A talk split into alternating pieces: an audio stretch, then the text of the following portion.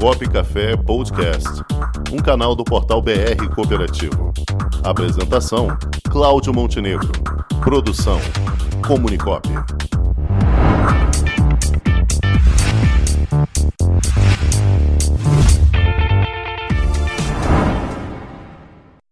professor e consultor Mauri Pimentel, que já está aqui na linha nos aguardando. Boa tarde, Mauri. Boa tarde, Montenegro. Boa tarde, ouvintes aí da rádio. É uma honra e um prazer estar aqui com vocês. Oh, rapaz, a honra é toda nossa recebê-lo aqui. A gente sabe do, das suas atribulações. Está aí no meio de um evento aí. Está fazendo a grande gentileza de nos conceder alguns minutos sagrados seus aí pra gente. Não, que isso. Nossa intenção é sempre contribuir para o crescimento do cooperativismo brasileiro, Montenegro. O que a gente puder fazer aí para colaborar, pode contar com a gente sempre. Ótimo, a gente sabe que a sua contribuição é valiosíssima. Mauri, conta um pouquinho para a turma que ainda não está não, não tá muito familiarizada, quem não conhece tanto. De onde vem esse termo governança corporativa? O que é que significa isso, Mauri? É, na verdade, o termo governança, Montenegro, ele não nasce nas corporações, não nasce nas empresas, né? Ele nasce na ciência política. A, governança é a capacidade técnica de governar. Quando alguém que é, que é eleito democraticamente para exercer uma função executiva demonstra capacidade técnica, administrativa, gerencial para governar aquele empreendimento do, para o qual ele foi eleito para é, é, comandar durante um determinado período de tempo, né? para governar durante um determinado período de tempo. Isso vale, logicamente, para o nosso, nosso governo federal, nossos estados, nossos municípios, e em algum momento as organizações, principalmente organizações de base democrática, né, cujos, cujos dirigentes são eleitos, como as cooperativas, começaram a perceber que esse conceito também se, se adequava, né, se colava é, para essas organizações. Então foram incorporados dia a dia das organizações os conceitos de governança, agora chamados, portanto, de governança corporativa, ou seja, o governo corporativo das organizações e como é que ele deve se dar, como é que ele deve acontecer adequadamente para que essas organizações possam frutificar, para que elas possam dar bons resultados, para que elas possam oferecer bons benefícios e serem sustentáveis ao longo do tempo. Eu acredito que, nesse caso, as instituições devem estar muito afinadas entre as suas hierarquias, né, os seus graus ali dentro, para que essa governança funcione de forma adequada, não é, Mauri? Certeza. Na verdade, existem princípios, pilares de governança, né? É, amplamente conhecidos no mundo todo, né? O estudo da governança é um estudo relativamente recente no mundo, mas muito mais recente no Brasil, né? No mundo isso vai vai datar aí os estudos mais consistentes sobre governança, o principal marco legal é ali pelo início dos anos 2000, com a implantação da lei Sarbanes-Oxley lá nos Estados Unidos, né? Que é uma lei que vai bater frente aí com questões relativas evitar fraudes corporativas, né? É uma lei bastante focada em auditoria é, é, em, em coibir fraudes corporativas por conta de escândalos como a Enron, como a WorldCom, né? E ela acaba, ela acaba sendo o principal marco legal da governança corporativa, né? Aplicada às corporações.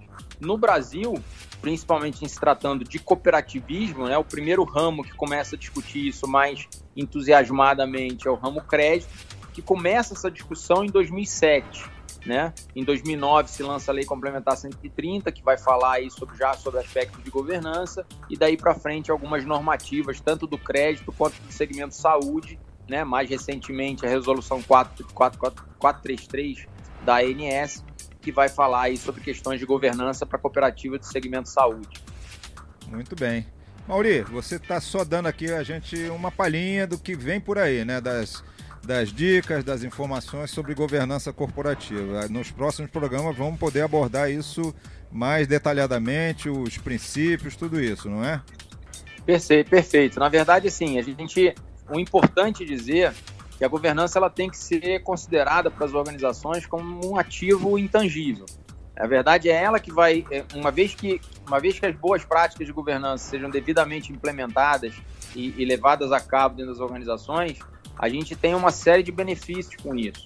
É, as organizações se tornam mais, mais acreditadas no mercado, né, organizações que têm boa governança, têm governança corporativa baseada em boas práticas, têm um nível de acreditação maior, têm um nível de, de desenvolvimento melhor, têm um nível de, de, qualificação da sua gestão mais adequado, mais profundo, têm é, melhores, oferecem melhores resultados e são, acima de tudo, mais confiáveis. Né? Então é comum que até principalmente aquelas cooperativas que desenvolvem comércio internacional com outros países que já, já têm a governança como, como elemento intangível de qualidade, que esses países, esses compradores internacionais, questionem aqueles que estão fornecendo mercadorias e serviços sobre implementação de boas práticas, ou seja, até que ponto a sua empresa, é, eu, vou, eu vou confiar na sua empresa de acordo com o nível de boas práticas de governança que ela implementa.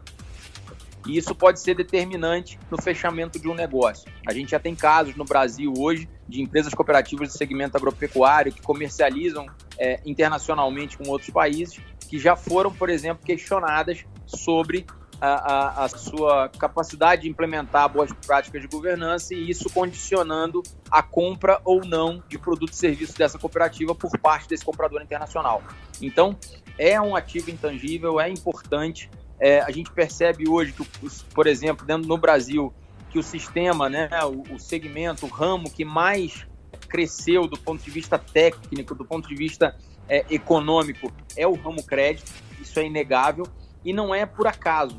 Né? O ramo crédito cresce a passos largos justamente a partir de 2009, da implementação da Lei Complementar 130, que já começa a implementar a, a, já começa a, a, criar, se tornar obrigatório alguns elementos de governança corporativa. E daí para frente, as normativas do Banco Central vêm tornando isso cada vez mais evidente, cada vez mais importante, cada vez mais obrigatório. As cooperativas de crédito hoje são obrigadas a ter plano de sessão, são obrigadas a ter política de governança aprovada em assembleia, são obrigadas a ter é, dirigentes qualificados, diretores qualificados.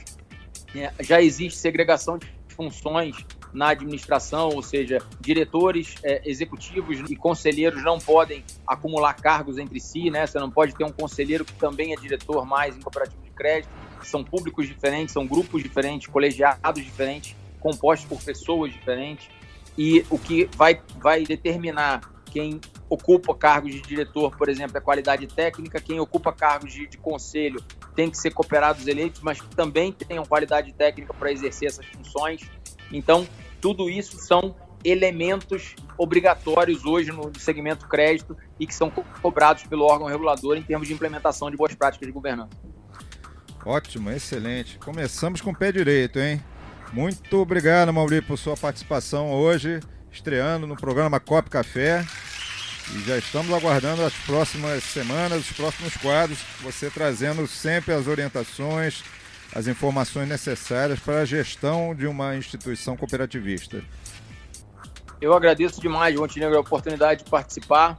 Fico feliz de poder contribuir e espero que não, não só os segmentos aonde isso é obrigatório, como no caso do crédito e agora a saúde também, que a ANS vem legislando algumas normativas aí, é, é, implementando regras básicas de governança de cooperativas de saúde, mas eu espero que essa temática da governança ela permeie todos os ramos do cooperativismo, que os ganhos são enormes, né? Então, que não só aqueles que são obrigados a fazer né, que implementem as boas práticas, mas também todos os demais segmentos cooperativos, como o de trabalho aí no Rio, que é fortíssimo, né? É, o transporte no Rio, também é fortíssimo, o próprio agropecuário, que também tem uma boa expressividade no Rio de Janeiro, com grandes cooperativas, que esses segmentos também possam incorporar na sua administração, na sua gestão, elementos de governança corporativa que venham a garantir o sucesso desses empreendimentos, a sustentabilidade desses empreendimentos, a melhor qualificação técnica desses empreendimentos para que possam prosperar e continuar oferecendo benefícios para suas comunidades. Isso aí. Muito obrigado, Mauri. Bom, bom trabalho aí, bom. Eu que agradeço. Bom resto de semana. Forte abraço, até a próxima. Muito obrigado. Até mais. Tchau, tchau. Com o esporte aprendi que cooperar é a grande sacada e que as maiores vitórias vêm quando a gente se une. No cooperativismo também é assim. Mais do que um modelo de negócio, o COP é um jeito diferente de empreender e está espalhado por toda parte do campo à cidade, nos produtos e serviços, facilitando a nossa vida e gerando renda para muita gente. O Guga Kirten e quase 15 milhões de brasileiros já são COP. Vencer você também. Tudo ao seu redor já é. Somos.cop.br